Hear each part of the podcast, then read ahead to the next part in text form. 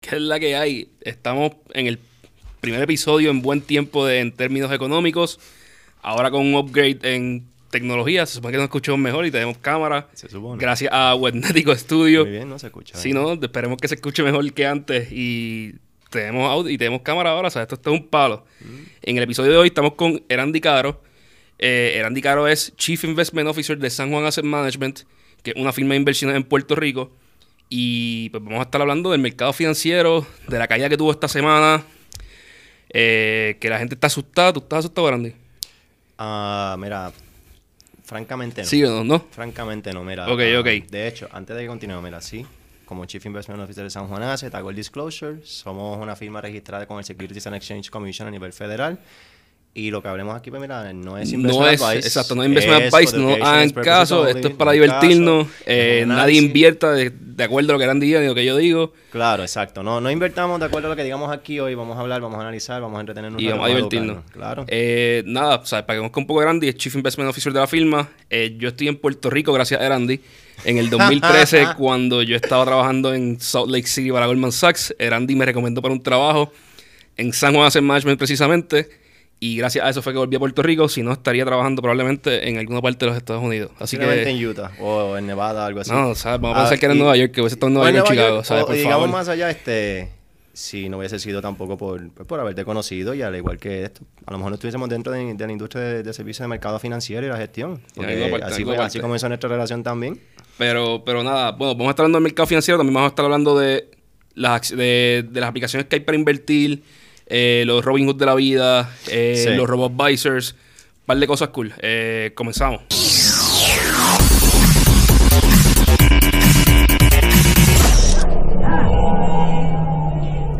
Erandi, el mercado entre martes y miércoles de esta semana cayó 5.5%, el Dow Jones. Mano, y todo el mundo estaba, ¿sabes? Los headlines eran, no, el Dow Jones cayó 800 puntos, sí, lo más alto en la 1300, historia. record, bla, Sí, bla, no, no, bla. o sea, primero que nada, yo quiero que tú hables de por qué es absurdo hablar de puntos. O sea, es como que, no, cuando tú ves un headline de cayó 800 puntos, cayó 300 puntos, cayó 500 puntos. Cayó por- 1300 puntos en dos días. eso es absurdo, mano. O sea, la gente, las personas que saben el mercado lo miran en términos porcentuales. ¿Cuánto por Sí. ciento cayó, cuánto por ciento subió? ¿Verdad? No es... Correcto, mira, para la mayoría de los operadores de mercado, entiéndase los traders y manejadores activos o personas que están como que, que su ejecución es en la compra y venta de valores y manejo de riesgo. Eh, la caída en puntos o el movimiento en puntos, sí, eh, se le presta atención, es relevancia, es lo que más llama la atención a lo mejor en los headlines, ¿verdad? Pero en términos porcentuales, una caída de 2% sí ha ocurrido históricamente. Sí, no- previo, no es- no es varias algo- ocasiones, sí. no es nada en, en febrero, la caída, la corrección, caída, como la discrepancia que tengan, de 10%.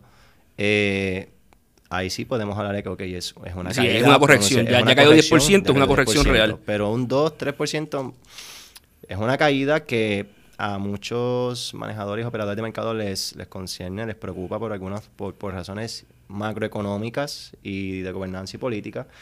Eh, sin embargo, no es extraño, ¿sabes? Si miras alrededor de la historia, el Dow Jones ha tenido varias, varias caídas de 2%, de 2.5%, de 7% en 15 días. Exacto, Ahora, la cantidad de valorización, o sea, de 1.300 puntos, eso sí, eso da un indicador de que el grueso de... del Exacto, pero, pero, pero a mí lo que me molesta de eso es que uno, mient- mientras más sube el, el Dow Jones, mientras más sube el S&P, obviamente las caídas en términos de puntos van a ser Son mayores. claro, Porque obvio. está cayendo de 30 mil puntos, no está cayendo de 10 mil Pues puntos. claro, Una caída de hay que mirarlo. 800 puntos de un índice de que, que vale 10 mil no es lo mismo una caída de 800 puntos de un índice que vale 30 mil. No, por supuesto. Y por eso es que yo digo, mira, pichenle a los headlines, eh, no miren los puntos, miren cuánto cae en términos porcentuales. Si cae 2%, mira, es una movida grande para arriba o para abajo. Sí, es 2% una movida de una movida. volatilidad, como se dice. Hay Pero, volatilidad. pero no, pero pichenle esos headlines. Sí, Y- eso es lo mejor que se puede hacer. Y el headline, ah, sí, es bonito, es atractivo, se cayó X cantidad de puntos, vamos a analizarlo. Luego vamos a mirar la diferencia porcentual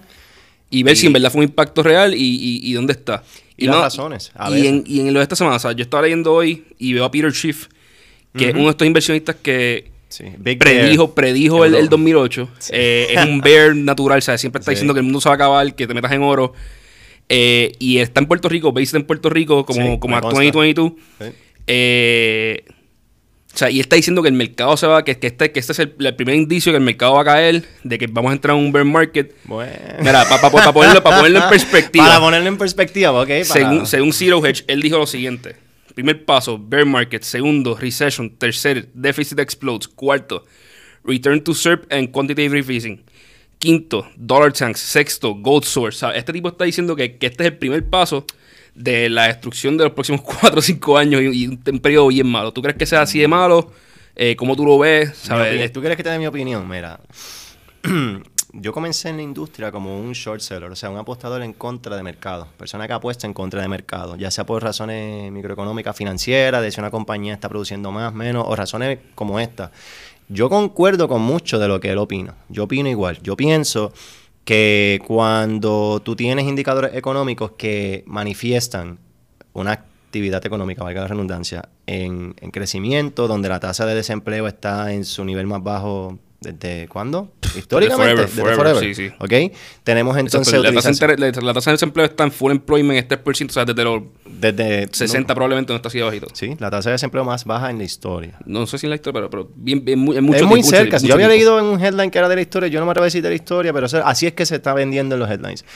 Eh, lowest interest este, employment rate ever. Ok. En adición a eso, tienes eh, actividad de financiamiento, de adquisición, de fusión, tienes un nivel de deuda que es bastante pronunciado, tienes... Todos los mercados están valorizados a un punto donde tú dices, wow, lo que estoy pagando me va a dar un retorno de cuánto? De 2.5%, Sí, no, no- no hay- no hay retorno en los 2%, mercados, no hay retorno real. Eh, Ni, ni en bonos, ni en acciones. Lo, eh, el petróleo está llegan- llegando a puntos sumamente altos históricamente. ¿sabes? Todo, todo está un la gente está que- empezando a comprar botellas de vino de Francia y, y obras de arte por el hecho de que quieren especular de que retengan valor porque no tienen dónde poner el dinero, porque todo lo ven demasiado price. Price, Price in, price o, lo in. ven super, o lo ven overpriced o lo ven Pues, pues price tú piensas que este puede ser el, comienzo de una, de una caída, de una corrección, digamos. Sí, Quizás mira, no, yo- no, no un bear market completo, pero sí una corrección. Bueno, ¿por qué mencioné todo eso previo cuando hiciste la pregunta? Porque yo pienso que sí. Cuando la tasa de interés, eh, y todo apunta de que va a haber otra alza en la tasa de interés en diciembre. Exacto. Cuando tienes un movimiento de la tasa de interés en donde se sube la tasa de interés, el precio de los activos es, se relaciona, eh, la correlación es inversa. Si la tasa de interés sube, pues es más, a- tú tienes un rendimiento mayor en un bono del tesoro que previo a, a- que previo a la tasa estandarizada y por lo tanto todo lo que se cotice o se utiliza una métrica de tasa de interés para adjudicarle valor o precio al resto de los activos, pues tiene una corrección. Ok, exacto. En, en arroz y bichuela eso es, mientras los intereses van subiendo, El resto de el, las cosas el resto bajan. de las cosas bajan en valor. ¿Por qué? Porque yo puedo comprar un, un, un bono del tesoro, que es lo más seguro que existe en teoría, En teoría. y me rinde más, más dinero. Por lo cual, si yo puedo invertir de una manera segura en bonos, ¿por qué voy a invertir de una manera insegura en acciones, en, en obras de arte, en realmente en, en casi cualquier mercado? Lo otro es que cuando los intereses suben, el yo coger prestado para invertir sale mucho más caro. Correcto, esa es la Por lo cual me hace menos sentido empezar a coger prestado. eh, me hace mucho menos sentido mantener los préstamos que ya tengo abiertos. O sea, empiezo a vender cosas para, para cerrar préstamos. Porque si estaba cogiendo prestado al 2% y de momento sube el 3%, pero mi activo o mi bono solamente paga 3.5%, yo, mira, yo no quiero correr ese riesgo por, por 0.5%. O sea, yo prefiero cerrar esta posición, vendo, salgo de eso. Y lo que usualmente pasa es que todo empieza a bajar poco a poco. O en este caso, o sea, bastante Bueno, de cantazo. Exacto. Y eso fue algo bien interesante que yo vi en esta caída. O sea, que para mí fue de las cosas que más me llamó la atención.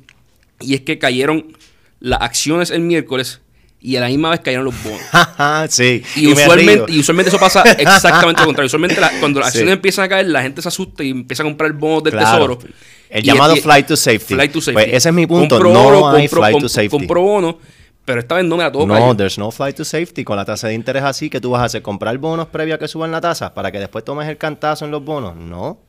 El mercado lo toma de esa manera o al menos se ve de esa manera. Y, y eso, y eso quizás a mí lo que me preocupa un poco, ¿sabes? Cuando hablamos de el mercado en esta ocasión, yo no sé si todo el mercado está caro. Eh, la, la reforma de taxis de Trump, yo creo que le dio una segunda vida en parte el valuation de, de este, de este bull market. Y por, esto- por eso yo no estoy seguro si el bull market se acabó. Y yo tiendo a ser bien bearish en, todo, en toda mi vida. Yo, yo tiendo a ser un pesimista Sí. eh, en los mercados financieros y decir, mira, todo está caro. Pero esta vez yo creo que genuinamente el- el- los taxis de Trump pudieron quizás darle una segunda, un, un second air Sí. al, al- al mercado financiero. Le dieron otra línea de vida, definitivo. Pero lo que me da miedo es que con los intereses subiendo hay tanto dinero prestado. O sea, hay tanta gente que. Mira, si, si, si yo no puedo coger. Si yo soy un plan de pensiones, yo tengo que hacer 8% al año, no importa qué. Porque si no, no voy a hitear los, los benchmarks. Si no, no voy a poder pagar las pensiones. Y lo que yo hago, si, si el mercado lo más que me ofrece es 4% de retorno, lo que yo es coger prestado para invertir más. Sí. Y cuando los intereses están en 0%, pues puedo coger prestado un montón Todo lo que sea. y, y hacer 8, 9, 10%. Pero ahora que los intereses empiezan a subir poco a poco a poco, todas estas firmas van a tener que empezar a deleverage.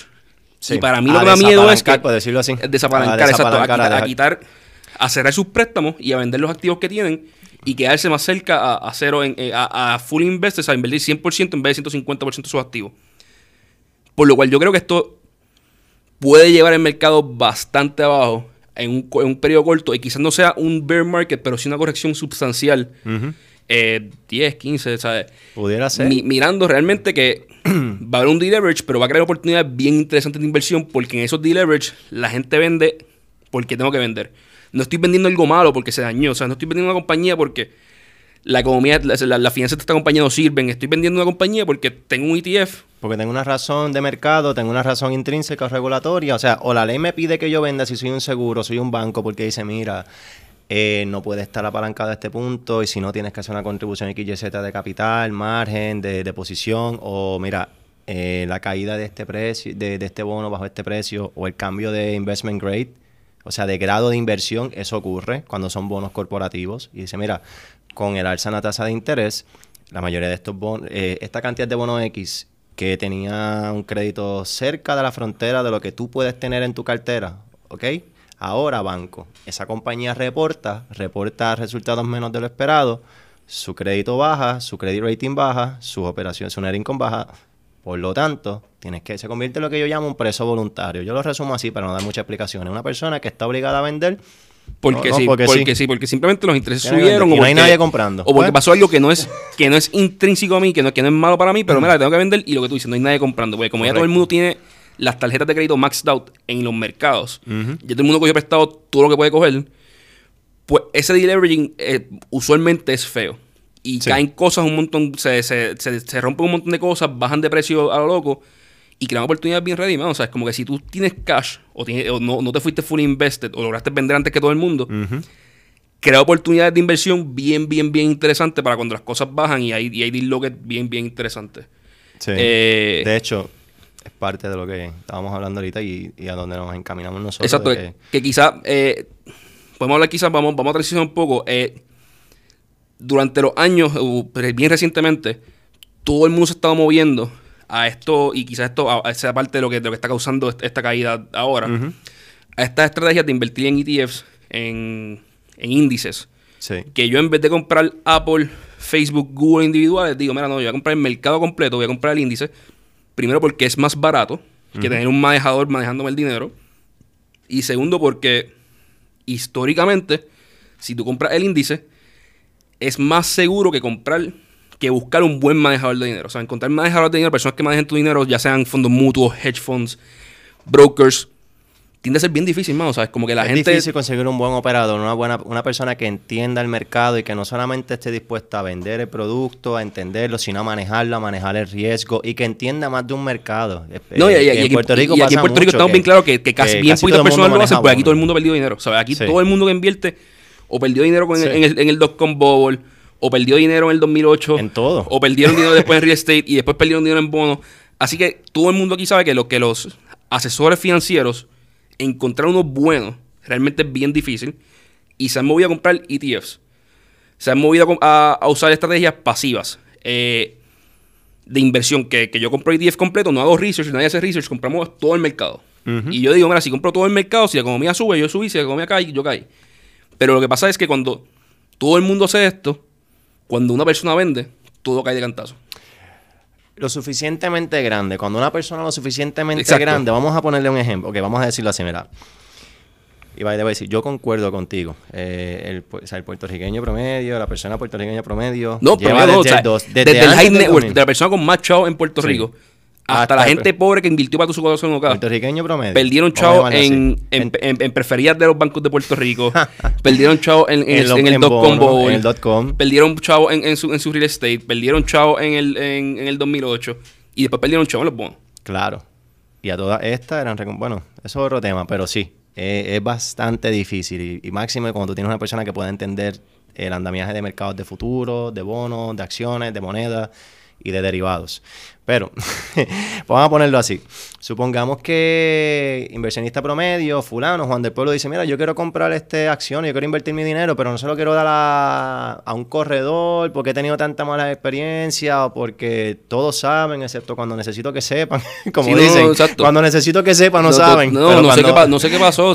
no sé qué pasó, no, no sé. Estoy, esto, es imposible predecir. Exacto, pues, o, la razón que sea. Eh, el punto es, no es cuestión de predecir, es de manejar el riesgo. Vamos a ponerlo así. Mira, dice, yo no quiero, yo, además de eso, también me cobran un por ciento X versus un sistema de algoritmo, un sistema automatizado, eh, una ecuación, un robot advisors, whatever, el nombre que sea. Y me cobran menos de 50 bases, menos de 0.5%, y lo único que tengo que hacer es poner el dinero y ellos lo, ellos lo distribuyen de acuerdo a mi perfil de riesgo. Ok. Mi opinión es, para la gran mayoría de, del inversionista promedio eh, y en condiciones de mercado que no se parezcan a estas. Eso hace mucho sentido. Exacto. Es algo de que si para ponerlo entonces en un fondo, en un asesor, un corredor que te cobre 2.5 para hacer exactamente el mismo trabajo que hace un robo advisor a 50 bases puntos y sin un fondo que tenga cláusulas de venderlo al final del día, sino que lo puedes comprar y vender cuantas veces quieras durante el trading hour ceteris paribus y excluyendo cierta parte regulatoria, pues mira, lo puedes comprar y vender como tú quieras. No tiene un close end, no, no hay alguien creando en el mercado. O los famosos open end funds que lo tienes que vender al final del net asset value. Aún con todo eso, el costo de ellos es, es absurdo. Versus 50 bases puntos y estos fondos, estos ETFs.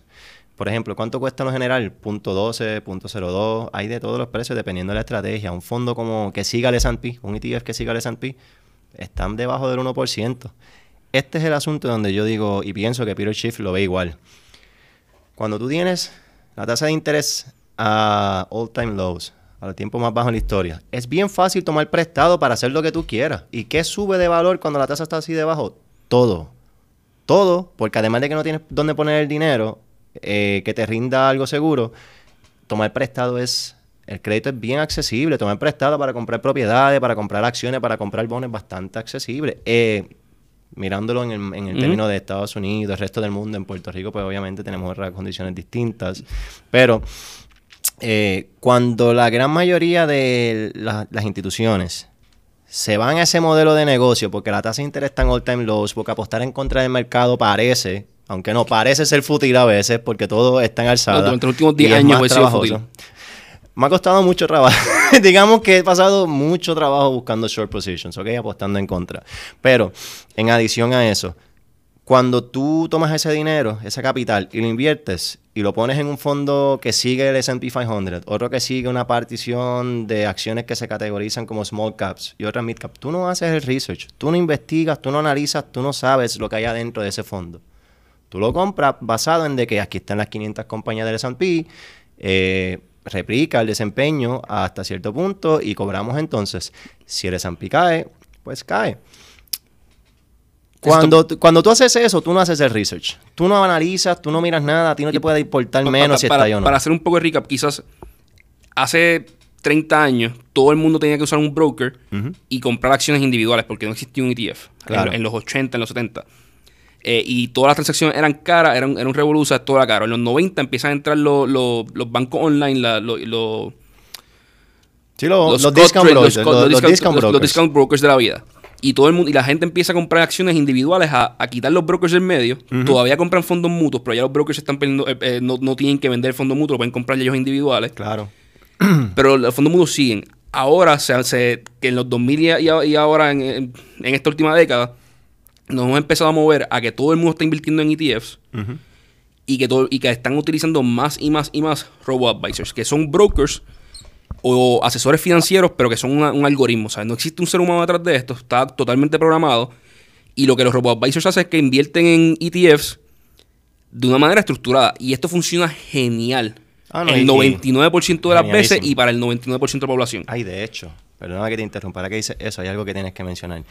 Eh, con esa estrategia es muy fácil, o relativamente fácil, eh, ¿cómo le podemos llamar? Reservar pérdidas. te explico. Si tú tienes un fondo que replica el S&P y lo hace compañía X, el mercado cae 10%, tú vendes ese fondo y compras otro fondo de otra compañía que también replica el S&P y tienes esa pérdida, pero sigues teniendo la exposición a ese índice y la utilizas. Eso es un tax harvesting loss. Ah, sí, exacto, sí, sí, es- un- Es almacenar pérdidas. Lo, lo- lo cual es útil para, para, para en términos tributables. O sea, yo, Sí. yo vendo un ETF para, tener, para coger la pérdida y después compro el otro y, y, De la otra compañía. y asumo esa pérdida y lo puedo, y lo puedo write off de las planillas. Que, que son estrategias bien útiles que los robo-advisors hacen brutal. ¿sabes? No, no hay un ser humano que pueda replicar lo que ellos hacen y menos por el costo. Por lo cual el 99% de las veces estos robo-advisors son geniales. El problema es que cuando estas estrategias se deshicieron y el research que está detrás de ellos, menos el problema que yo veo, es que las estrategias de ETF se hicieron y se, y se, y se midieron cuando había un montón de, de active managers, de, de personas, de, de analistas, de portfolio managers, mirando los mercados todos los días y el mercado era 98% personas, 2% ETFs. Ujú. Cada año hay más por ciento, más por ciento, más por ciento del mercado que es ETF completo. Y eso implica que no hay nadie haciendo research. O sea, eso implica que de momento Hay bien pocas personas haciendo hay research, bien, pocas personas haciendo research y todo el mercado sube o baja simplemente porque alguien está vendiendo comprando. No solamente eso, los operadores de mercado, o eh, que en mi opinión, y pues los traders, operadores de mercado buenos, de verdad, ya no quedan muchos accesibles. Se han ido a trabajar a hedge funds, se han ido a manejar tesorerías de bancos foráneos, se han ido a manejar entonces, ¿por qué? Por, eh, porque ahora no podemos hacer prop trading de la, de la banca en Estados Unidos. ¿Ok? Sí, sí. Que Eso también ayudaba un poco. eh, a mantener a mantener talento dentro de ciertas estrategias y cierta forma. La expansión de los ETFs definitivamente ha quitado de eh, bueno, todavía hay mercado para actively manage, todavía hay interés, todavía se recibe se reciben clientes con capital y dicen, "Mira, quiero un actively manage, quiero esto, quiero lo otro, quiero analizar una estrategia de activismo o, o lo que sea." Pero la gran mayoría, la, la, la propagación de robo strategies o estrategias automatizadas, evidentemente sí, tiene ese impacto. Y cuando no se hace research y ocurre entonces que... Ocurren cosas Ah, como esta. Como esta de hoy. Ah, Yo me- yo me Amazon pan- sí. perdió algo. No, eh, el, mercado cayó 5%. miss El mercado cayó 5%. Vamos a pero ponerlo yo me tengo que asustar porque yo no sé si, si las acciones que yo tengo valen algo. Porque yo simplemente compré un ETF y compré todo. Sí. O sea, cuando tú eres un active manager y tú estás invirtiendo, estás haciendo research, la acción que hay 5% dice, ah, mira, está más barata, voy a comprar más. Sí.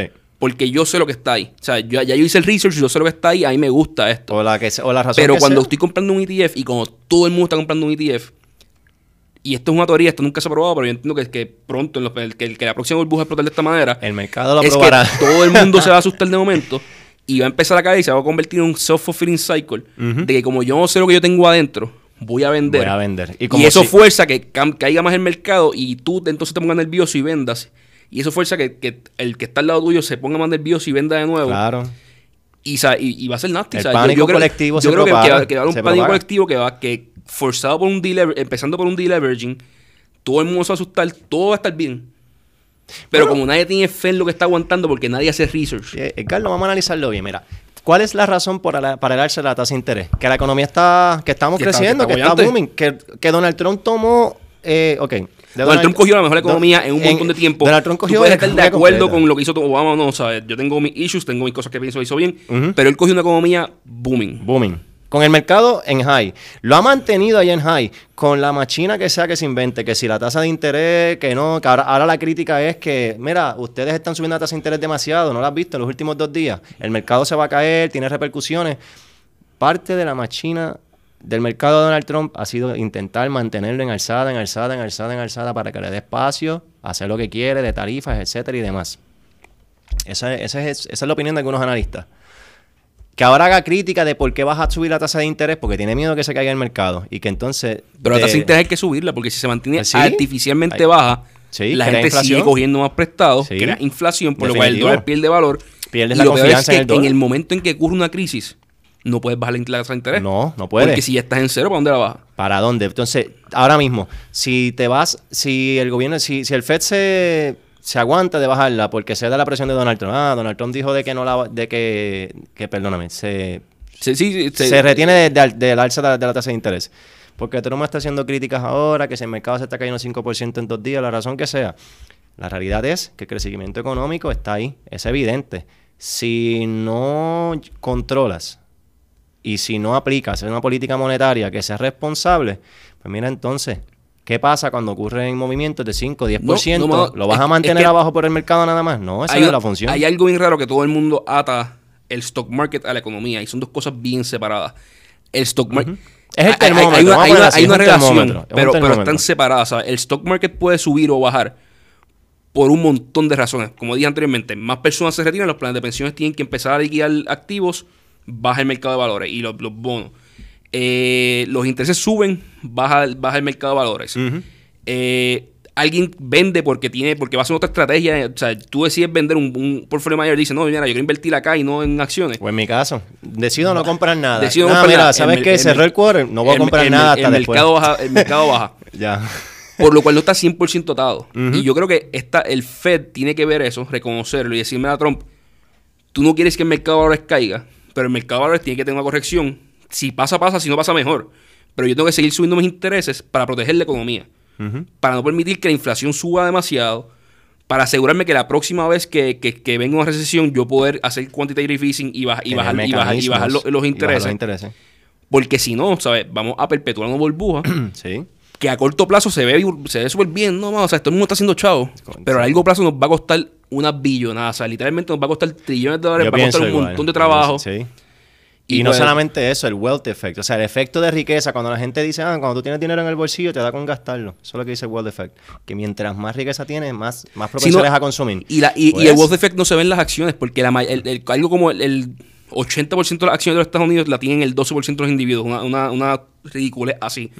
Bueno, individuos o instituciones. Entre, individuos e instituciones, ¿sabes? Como que es, bien. Eh, el 80% de, las acciones held by individuals las tienen como el 12% de las personas.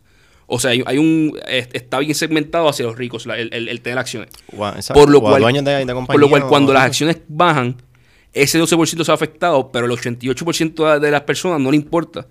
Y lo que le importa es el paycheck que tienen. O sea, que, que, el, que el cheque le siga llegando que el salario mínimo está aumentando 15%, hay 3% de desempleo, por lo cual esas personas van a seguir comprando y el underlying value de, los, de las acciones va a seguir bien. por lo cual, active managers, personas que estén mirando las acciones, haciendo research, diciendo, mira, esta acción sí bajó 10, 15%, pero todavía es buena, o ahora es, más, es mejor porque está más barata, o sea, está un mejor precio.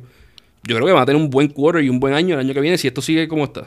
Y mira, eh, ahora que tú mencionas esa parte de enfocarse en compañías, esa es una es un análisis fundamental. Ponlo un análisis eh, macroeconómico o un, macro trader, como se le llama, que te le da base de fluctuaciones económicas y ciclo, y ciclo económico, ¿verdad?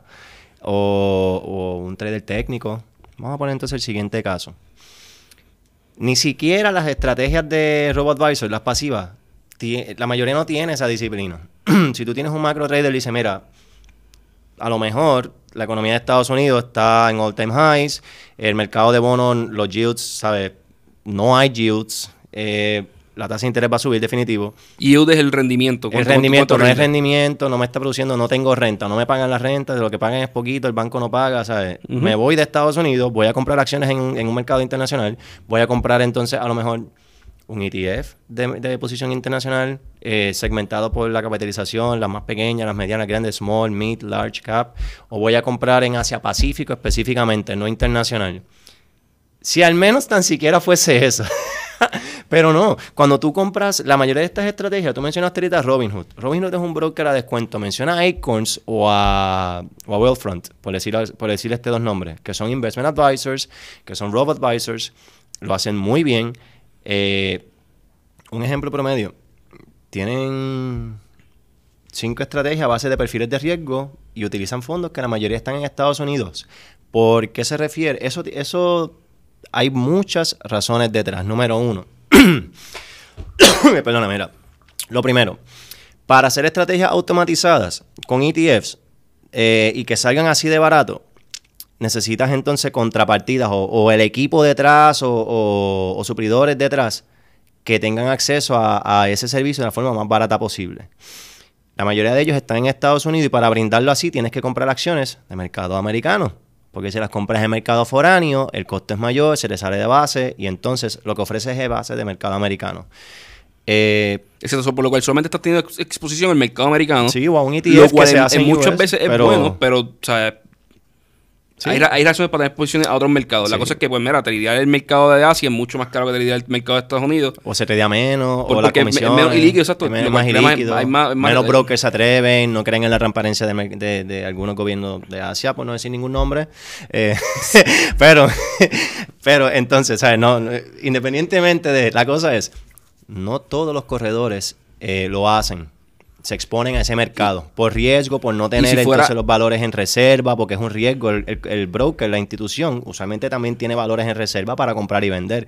¿Cómo Robinhood no cobra comisiones? Pues tiene acceso a mercado, te puede vender financiamiento y la mayoría de que vende Exacto, es Robinhood lo que hace, vamos, vamos, quizás vamos a transicionar un poco a, a estas compañías y explicar cuáles tú has visto y que te gustan. Vamos a Para mí Robinhood fue la primera. La, primera que yo vi que en verdad hacía fintech de una manera bien interesante fue Robinhood. Claro. Que lo que, así, que lo hizo fue decir, mira, los brokers tradicionales te cobran 9 dólares por una, por una por comprar o vender una acción. Vamos a ir, vamos, vamos a ir más para atrás. Broker, ser humano, 50, 50 dólares por trade, usualmente, en, acciones. Luego, discount brokers online. De 20, de 20 a 9.99, ahora hasta 2.99. Luego llega Robinhood, creo que fue la primera. Sí. 0 dólares. Cero, centavos. Tú, puedes comprar y vender de gratis. Ahora, la razón por la cual hacen eso es que tú compras, cuando tú compras una acción, ellos la aguantan en su portfolio. Claro. So, ellos pueden prestarla para adelante para short selling y cobran un fee de ahí. Además, te ofrecen leverage, por lo cual te cobran un, un, fee por, por, prestarte dinero para que tú sigas comprando acciones. y, y montar un modelo de negocio bien interesante alrededor de simplemente dame volumen, ten todas tus acciones conmigo yo me voy a convertir en el broker más grande del mundo porque yo soy gratis. Y tiene un modelo de negocio bien interesante. Vamos a ver, ¿hay alguien más que, que esté haciendo free trading? Sí, de hecho, cambié a Robinhood por este otro free trading porque me gusta la plataforma. Eso es ah, algo yo, que Robinhood no me Robinhood, gusta. pero este, este discount broker nuevo es... No, te, voy a decir, yo, una vez yo estaba comprando con Robinhood hace como cuatro años. y no encontraba mi portfolio, ¿sabes? De momento no encontraba qué acciones yo tenía y qué acciones no tenía, Era, era algo bien raro, ¿sabes? El sistema estaba brutal en cuestión de los costos pero el user interface era, asqueroso. Eh, y yo, yo, sé que ha mejorado, pero... trabajo. Y en adición de que da trabajo... ¿Y cuál, eh, estás usando ahora?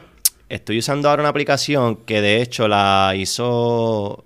Eh, la está trabajando una persona que trabajó con Ant Money o Money, este, Ant Financial, que es una subsidiaria de Alibaba. Ajá, sí. se llama Webull. Y en realidad... W-E-B-L. W-E-B-U-L-L. W-B-U-L-L. W-E... B-U-L-L. ¿Y es US o es...? Es US Market, eh, pero la, la, compañía china. Sí. Entonces, ¿qué pasa? Eh, y de, nuevamente, no es una recomendación, no es que vayan ahora a abrir rápido. Sí, no, no, no. Miren, ¿por qué me agrada? Te voy a poner aquí a Robinhood. Esto no se puede ver en pantalla, sí. Se puede ver allá, yo ¿Se puede ver allá? Vamos a ver. Mira. Y si no lo insertamos de alguna manera... Ok, pues mira, vamos a entonces ponerlo así. Este es. Tiene un nombre cualquier nombre, pon F ahí. ¿Sabes? Dow Jones. Ese es el Dow Jones, ¿verdad?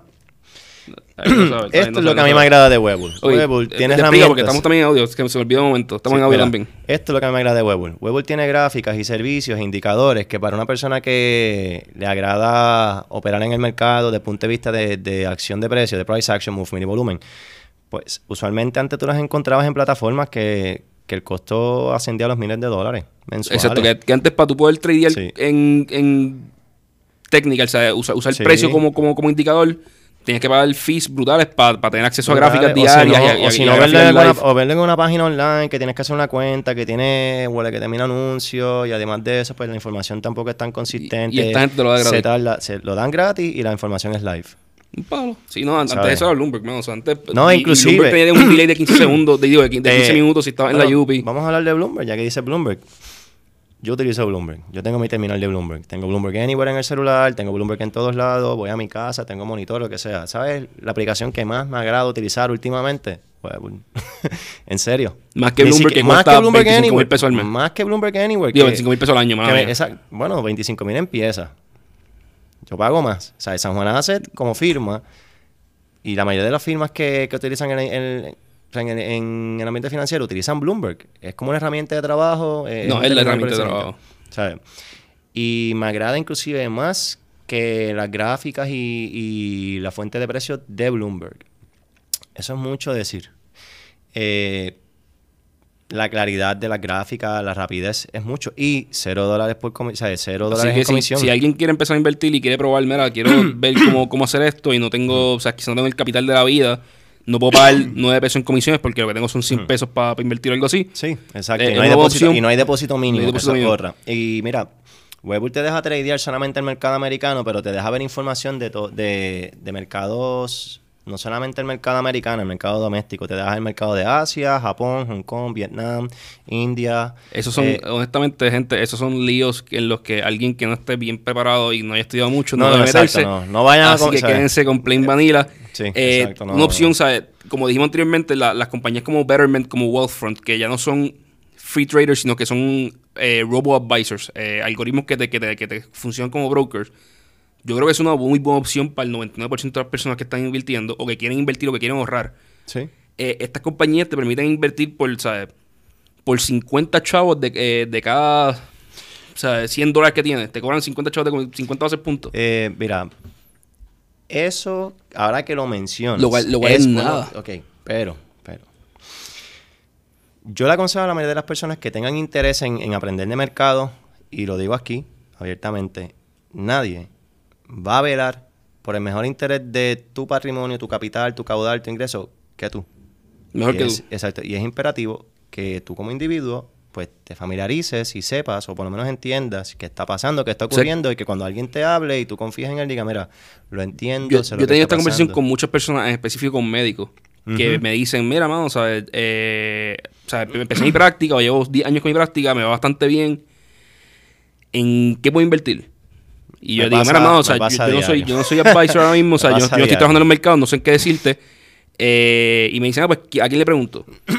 y yo les digo, mira, empieza, no me preguntes a mí por quién preguntarle, tú vas a saber quién, a quién preguntarle si empiezas a hacer un poquito de research. Y le digo, yo te puedo mandar la lista de 10 libros para que leas, eh, que si los lees vas a tener suficiente entendimiento como para al menos saber si tu broker tiene dos dedos de cerebro y estudió o si es simplemente un vendedor. Y me Vamos dicen, y- vamos a- y, me a dicen, y rápido me dicen, no, pero es que yo no tengo tiempo para eso, mano. Y yo le digo, mira, mano, pero es que, o sea, este es tu, tu retiro, o sea, esto está, aquí hay cientos de miles, si no millones de dólares en algunos casos. Y tú me dices que tú no puedes dedicarle 40 horas a leerte 10 libros por encimita y hacer un poco de research básico, ¿sabes? Como que, gente, ¿sabes? La mayoría de personas que van a escuchar esto probablemente tienen bachillerato, maestría, eh, quizás hasta doctorado. O sea, la finanza, lo mejor de la finanza es que para entenderlo, basic math, quinto grado. Sí, en realidad, mira, se habla mucho de modelos cuantitativos, de modelos Pero exponenciales, tú entiendes de todo lo primordial con, con matemática Sí. quinto grado, ¿sabes? So, ¿por qué no meterle un poco de empeño? Mira, Porque- matemática de quinto grado y sentido común y análisis crítico. Eso, con eso es suficiente para tú comenzar y tener un entendimiento de, ok, y mi no, dinero y- va a y estar no- y expuesto no ver aquí. televisión de, de- de gente que tiene que gritar para hacerte pensar que, Sí, tienen que que... algo está pasando para venderte anuncio. ¿Sabes? Sí, eh, yo- por las noches y dedíquense a leer una horita de, de un buen libro que puedan que puedan enseñarle, mano. ¿sabes? Y, Y, y mira, mira, y- s- yo lo entiendo. A mí, a donde me vino el, el dueño de... Vino un dueño de negocio, una compañía relativamente grande fuera de Puerto Rico. Eh, lo conozco gracias a una persona que era dueño de una compañía en Puerto Rico, eh, relativamente grande, y me lo presenta. Me menciona, mira, nosotros queremos hacer este tipo de inversiones alternas en Puerto Rico, queremos comprar este tipo de infraestructura, propiedades y demás, y queremos también buscar una persona que nos ayude a manejar el dinero de- del Family Office. Eh, Está bien, no hay problema. Le pregunto, mira, eh, ¿qué conocimiento tienes sobre el manejo de mercados y sobre, sobre el manejo de riesgos, sobre el crecimiento de capital, sobre invertir versus especular? Y inclusive personas que son dueños de negocio, que son operadores de negocio, que te dicen, mira, yo lo que sé es bastante poco, que esa presunción de porque una persona sepa de negocio también sabe de inversión, no, siempre por- es igual. Personal de inversiones no saben nada de negocio necesariamente, No, ¿sabes? Son, son eh, dos mercados diferentes. sí. Es difícil encontrar una persona Sí. que sea hábil en, ambas partes. en- en ambas partes. Pero eh, inclusive yo, yo entiendo cuando me explican, mira, yo, es que me dicen, mira, yo conozco, puedo leer el libro, pero yo dedicarle tiempo, no.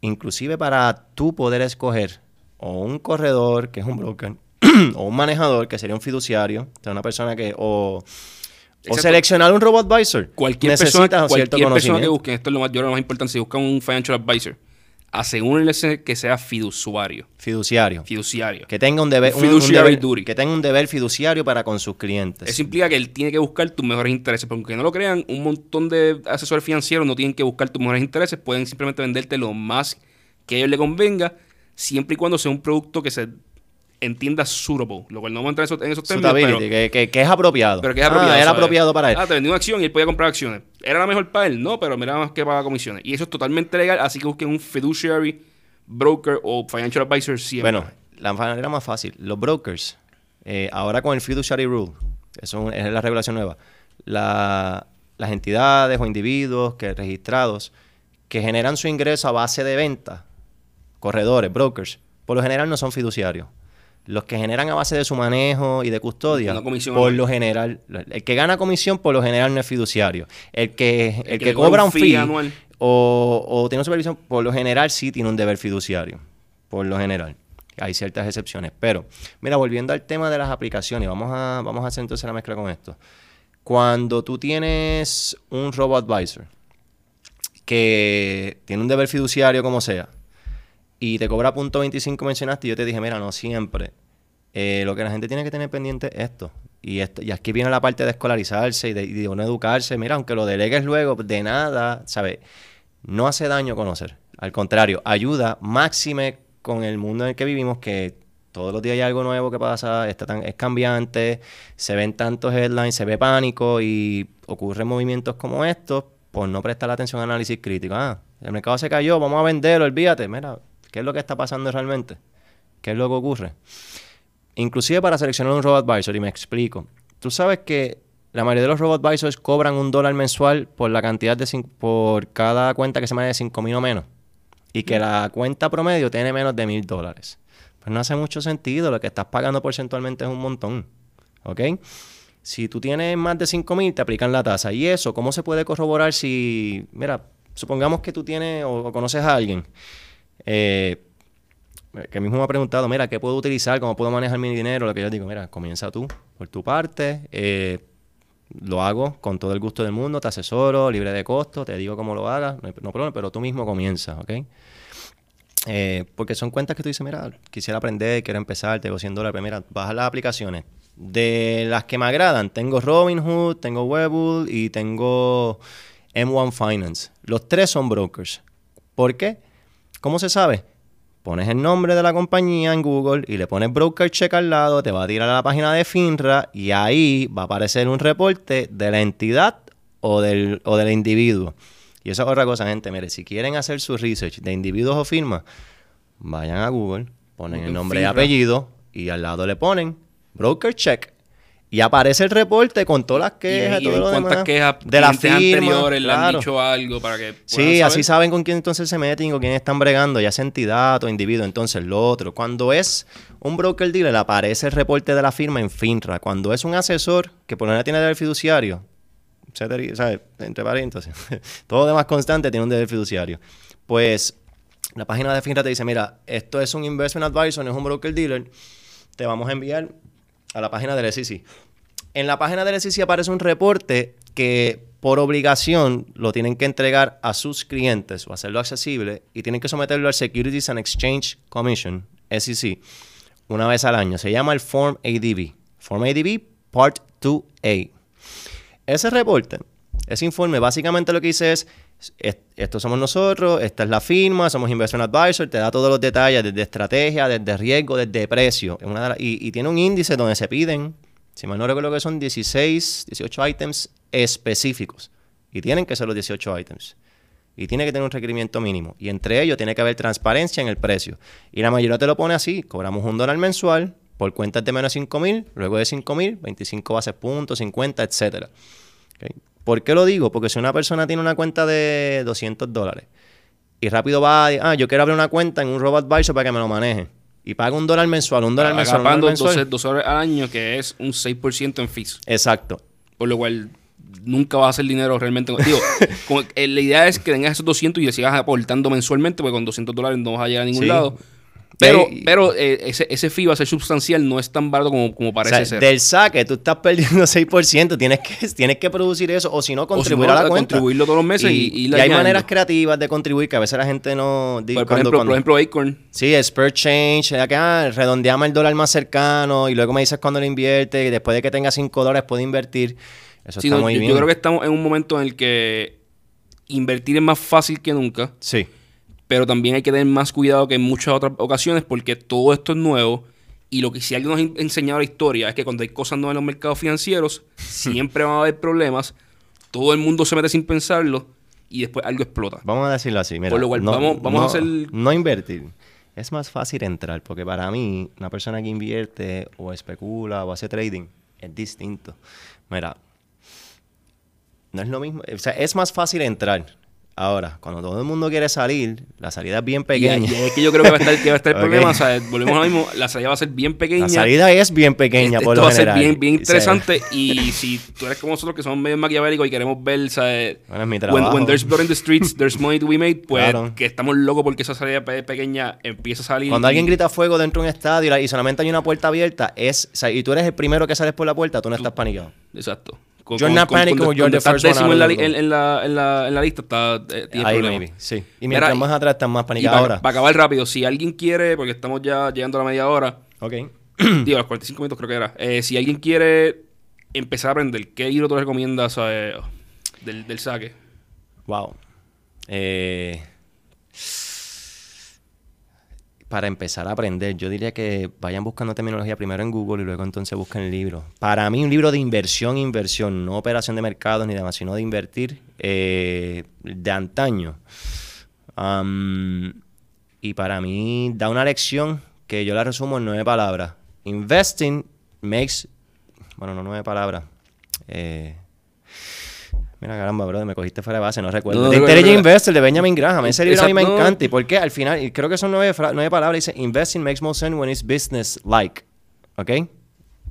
Sí, no son nueve. a- mí- me- mí- falta algo, pero sé que son nueve A mí palabras. Pero aparece la mucho. conclusión. La- el inglés es un poco viejo y pues... Es un inglés de literatura eh, eh, inglesa. está- está- es, eh, y, es- es, y es complicado, pero es mira, denso. eh, yo les diría, si quieren, si lo que están haciendo no es que quieren convertirse, como Grande dijo, en un operador del mercado, quieren convertirse en un trader, y lo que quieren es saber cómo manejar un poco su dinero, eh, sorprendentemente, eh, creo que se llama Money Master the Game, de Tony Robbins, está Es sorprendentemente muy sólido. bueno, sí. Y entrevista a Eh, y- muchos y manejadores y lo- Eso es lo profesionales. te entrevista a un montón de manejadores profesionales que te dan su perspectiva en cómo las cosas funcionan. Hay muchos de ellos que están asustados con ETFs como nosotros. Eh, la mayoría. La- Los que aparecen en el libro están igual Eh, y piensan igual. Pero, pero algo, pero algo interesante que hace es que te dice dónde todos los shortfalls, dónde te puedes caer. O sea, Sí. todas las partes en las que te puedes caer, mira, aquí está, hay, fees escondidos, aquí hay fees escondidos. Este tipo de persona tiene este tipo de truco para sacarte chavo. Todo eso aparece en el libro. Y yo creo que ese libro, pues, para empezar a entender, pues puede ser bien interesante. Si quieres leer porque quieres ser trader, o sea, si quieres ser. Te interesa esto, eres un chamaquillo, o sea, o eres alguien viejo y quieres aprender porque quieres trader tu dinero. Reminiscence of a Stock Operator. Diantre, mi novela favorita. Eh, mi novela de mercado favorita es un libro, it's a beautiful book, de verdad, es un libro hermoso. Y, Y- habla de la vida de Jesse Livermore, que para mí Es el greatest hasta el trader sol de hoy sigue siendo el mejor trader de todos los tiempos, tradeaba todos los mercados, quebró, creo que fueron cinco veces y volvió a eso su capital de cientos de millones, de, En creo los- que en eran los cientos y años pico 20. millones, en, los a- en 1900... 20 y pico, sí, porque Empezando ese, en ese fue en el, Great 1900. Recession. Sí, claro. So- y él empezó ¿dónde? En Bucket Shops. Pero eso es otra historia ahora. y para More. Money Than God. Wow, tremendo libro. Mira, para mí ese libro... Porque ¿sabes son libros que, para mí te, te inspiran a seguir aprendiendo, te dan exposición a diferentes formas de, de- de- de invertir, a diferentes tipos de managers, y quizás tú te identificas con uno de ellos y dices, mira, yo soy más o menos así, yo voy a intentar invertir de esta manera porque mi perfil de persona va con esto. Y eso yo creo que es algo bien importante. Hay un montón de maneras correctas de invertir. Nadie, nadie tiene la fórmula perfecta. Lo que tienes que encontrar una que cuadre con tu personalidad. ¿sabes? con Que tu- sí, claro. Si tú eres alguien bien pesimista, mira, pues quizás ser un, un, un, Un buen short seller. sea uno para ti.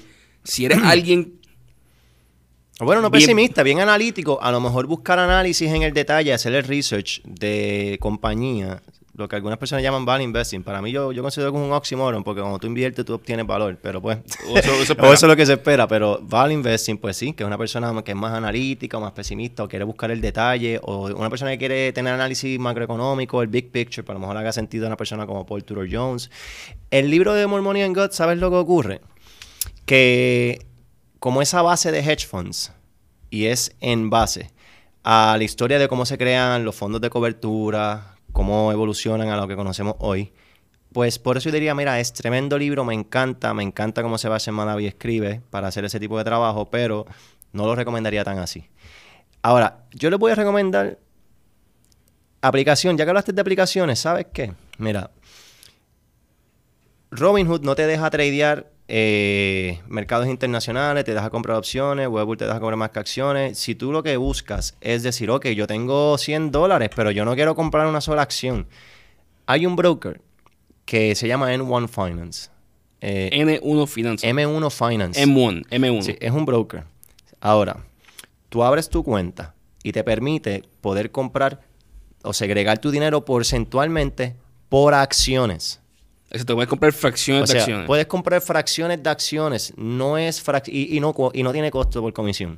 Cobra cero dólares en comisión, en adición a eso puedes comprar fracciones de acciones. Si tú eres suficientemente, si, si haces la asignación y haces homework y dices, mira, ok, dame buscar ETFs, cuáles de ellos son... No, y lo, interesante eh, es que, puedes, se utilizan para hacer robot advisories. un portfolio de verdad, un portfolio real Sí. de millones de dólares simplemente con 100 dólares. Sí. Porque como lo que haces es comprar una porción del portfolio, pues lo puedes manejar como si fuera un portfolio gigantesco, no importa. Puedes manejar, puedes tener un portfolio de 60, 100 acciones con 25 dólares, no sé cómo.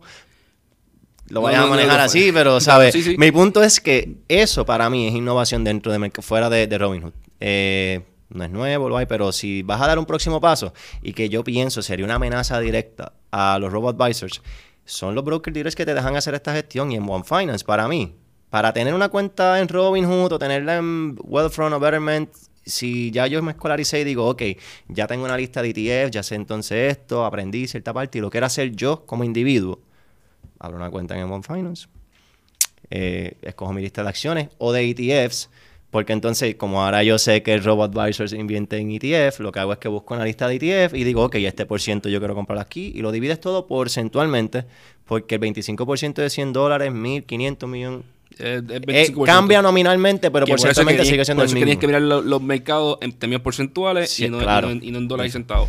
Eh, nada, Randy, gracias por, por esto, hermano. Mira, Vamos a ver si la semana que viene el mercado cayó, subió. Si volvemos a hablar porque estamos en medio de un crash y todo el mundo está paniqueando, Bueno, todo el mundo ¿sabes pichea y ya todo volvió a la yo me, normalidad. yo me esperaba que el mercado cerrara hoy un poco arriba. A mí- a mí el mercado hoy me es asusta más todavía, Es viernes, además de que es viernes, además de que es viernes, el mercado no abre mañana, el mercado de futuro cierra, esto- abre Asia el domingo esto- por la noche, esto un bounce. Yo creo que la semana que viene va a ser bien interesante. Pero nada, eh, recuerden si les gustó ese logo y quieren un logo como este, busquen Postea la OPR en, eh, en- en Facebook. Eso es parte de nuestra una compañía nueva que tenemos en Howard Media. Y gracias a Webnético Internet Studios por prestarnos esto para grabar. Si quieren grabar un, esto- un- un podcast o algo como esto así, eh, nada, llamen a Tecnético o búsquenlo por Facebook. Tecnético, ¿cómo te consiguen? Tecnético. Webnético. Te- Webnético. Así que búsquenlo en Webnético, mano. Gracias. Gracias a ti, Carlos.